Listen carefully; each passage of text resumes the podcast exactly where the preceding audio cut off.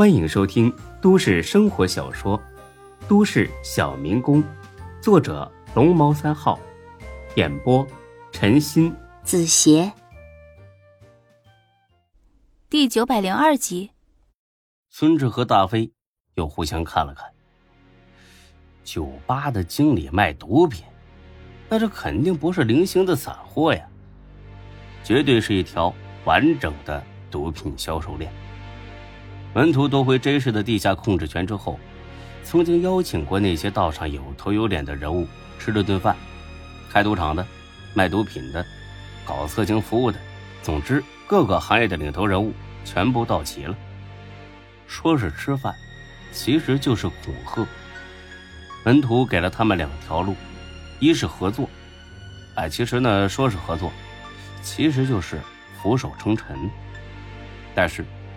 只要你选择跟随门徒，会有很多好处，比如，门徒会利用自己的人脉和财力帮助他们转型，以后做正当生意，并且保证他们赚的只会比以前更多。二是拒绝合作，这样的结果呢就不用多说了，门徒会毫不留情的灭了他们。面对这两种选择，这些大哥级人物全部毫不犹豫的选择了第一条路。他们也是在道上混的，消息灵通的很，都知道这个所谓的门徒就是以前的丁坤。以前他们就没有胆子跟丁坤作对，更不用说现在他的势力比之前更大了。除此之外，还有了中国政这座靠山，已经到了呼风唤雨，想灭他们就灭他们的地步。他们都明白，和门徒作对是死路一条，更何况出来混。说穿了就是为了钱，只要能赚更多的钱，谁不想转型做正当生意呢？谁想整天提心吊胆的呢？傻子才会拒绝合作，所以这些人毫不犹豫地做出了自己的选择，而门徒也兑现了他的承诺，给予了这些人极大的帮助。之后真是出现了前所未有的太平，甚至有一个月竟然出现了史上从来没有过的零恶性案件。因为这个，钟国正还专程给门徒打了个电话，表示感谢，是发自内心的感谢。作为一个老警察，他最大的心愿就是社会安定祥和，百姓安居乐业。只要能达到这个目的，他愿意继续支持门徒。可谁曾想，这才太平了多久，竟然又冒出卖毒品的人来了。这已经不是跟孙志和张二狗的诈骗恩怨了。而是对门徒赤裸裸的挑衅。大飞把刀子顶在了孙美荣的眉心上，刺进去了一点点，他的额头立马渗出了一个血珠。我再问你一遍啊，你说的是真的假的？现在坦白还来得及。如果你敢骗我，这把刀迟早会捅穿你脑袋。孙美荣吓得嘴都歪了。实话。我说的绝对是实话，如果我撒谎了，您尽管捅死我。大飞犹豫了一下，打开了对讲机，进来收拾一下，立刻进来几个保安。大海领着几个人走了过来，带下去看好了啊，伤口包扎之后，别让这男的死了。哎，是。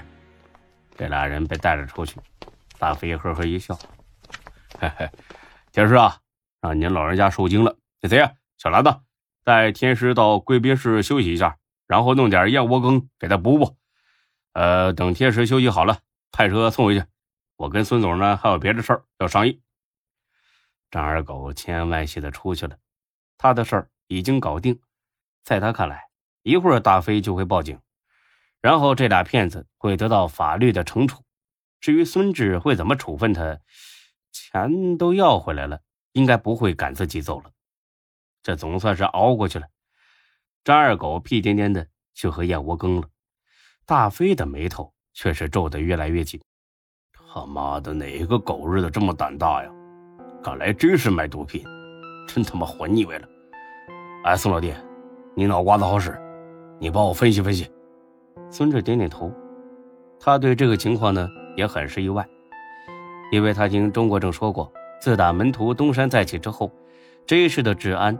是越来越好，恶性事件呢大幅度下降。真实的平安指数在全省都是首屈一指的，现在怎么会突然冒出一个销售毒品的呢？不管是出于帮老丈人，还是帮大飞哥的角度，孙志都责无旁贷。我觉得当务之急是确定这个酒吧经理的身份，这好说，打听一下就知道他是不是经理了。我的意思是说，确定他是不是这些毒品的货源人。哦，你怀疑这些毒品是他搞来的？有这个可能，毕竟是他在卖货。就算不是他搞来的，他也应该知道从哪里拿货。有道理。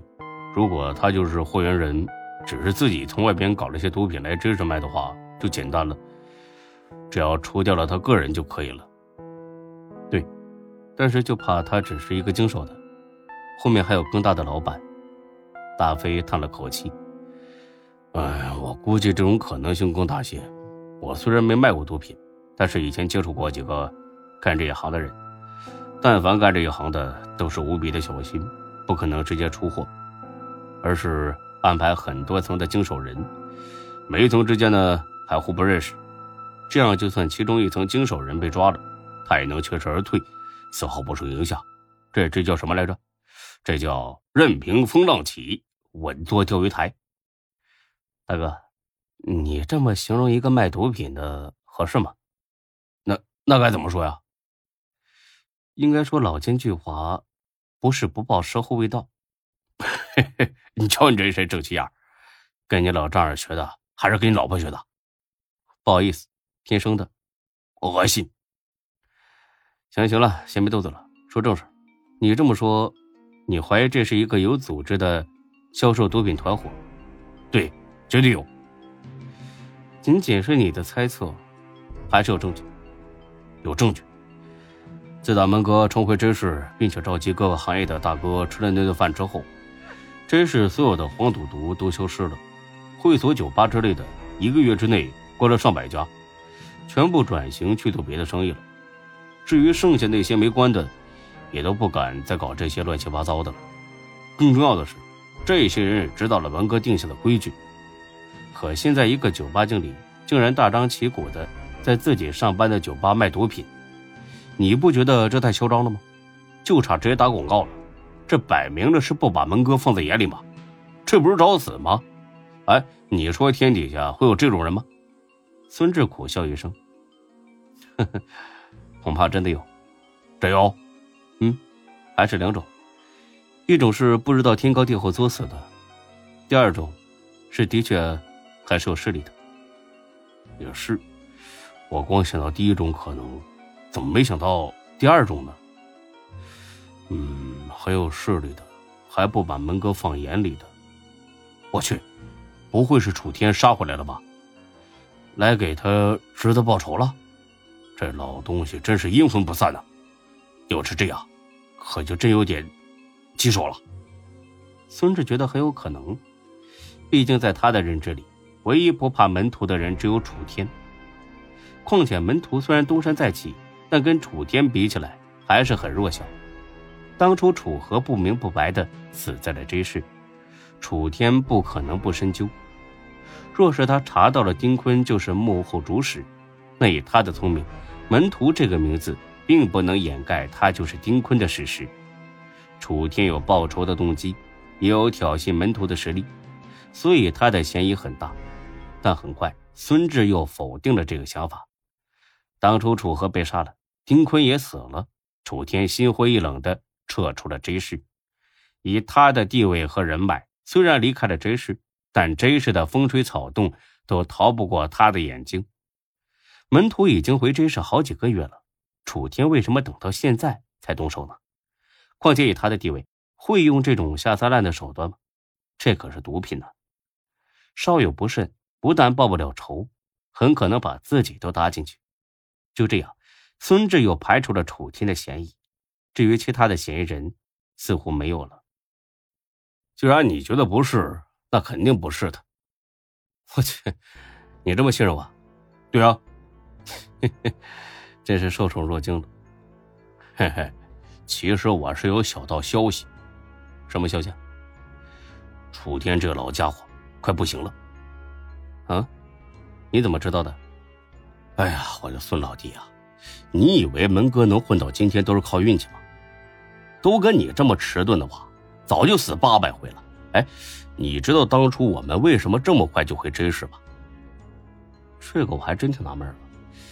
毕竟楚河刚死了不久，楚天也余怒未消。他虽然撤出了 J 市，但肯定还留下了眼线。你们这么快就回来，确实挺危险。嘿嘿，一开始是很危险。我跟你说，蒙哥最初打算三年之后再回 J 市的，可是老天有眼，帮了我们一把，所以蒙哥决定提前回来。到底为什么？正所谓是知己知彼，百战不殆。楚河撤出 J 市，回了南方。蒙哥呢，也派了兄弟去他那边当卧底，监视他的一举一动。很快，这兄弟就传回好消息来了。哎，知道什么好消息吗？当初兴奋的我一宿没睡着，这下把孙志的胃口也吊起来了。你别卖关子了，你倒是说啊。说也行，哎，但是这个好市民奖励必须给我，你不能抢。孙志彻底无语了，这个好市民奖快把大飞哥弄魔怔了。谁抢谁是你孙子啊？嘿嘿，你这么说我就放心了。你说呀，到底什么好消息？这个消息就是楚天去某处工地视察的时候，不慎从六楼摔下去了。虽然命保住了，但是成了植物人，估计这辈子是醒不过来了。哎，你说这是不是好消息？孙志点了点头，这对门徒他们来说绝对是好消息，而且是个。天大的好消息！本集播讲完毕，谢谢您的收听，欢迎关注主播更多作品。